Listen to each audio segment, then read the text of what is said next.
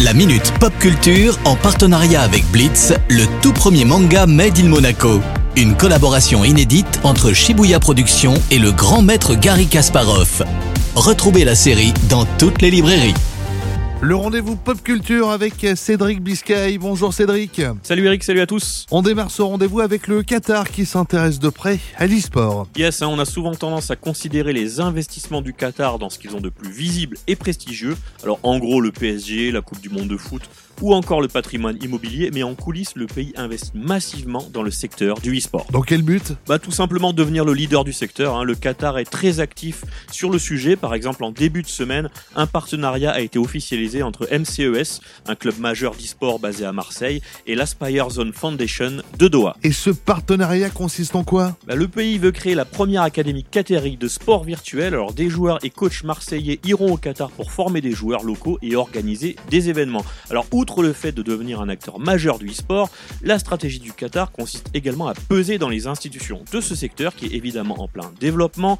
En toile de fond, bien entendu, se joue la présence du e-sport aux Jeux Olympiques dont je vous parle ici depuis plusieurs années maintenant. Où en est-on à ce sujet d'ailleurs? Alors, hein, il est acquis que le e-sport ne fera pas ses gammes au JO de Paris en 2024, mais il semble que les voyants sont de plus en plus au vert pour les suivants, car par exemple, la discipline va faire son apparition aux Jeux asiatiques de 2022 et il s'agira ici de la première compétition internationale à intégrer officiellement l'e-sport avec au programme du League of Legends et du FIFA. Alors, en gros, c'est clairement l'antichambre des Jeux Olympiques. Et à ce sujet, Monaco en est où? Bah à Monaco c'est pas mal, hein. on a une fédération dirigée par Louis Ducruet et ce qui fait plaisir c'est qu'il est vraiment connaisseur sur le sujet donc elle devrait bien se développer.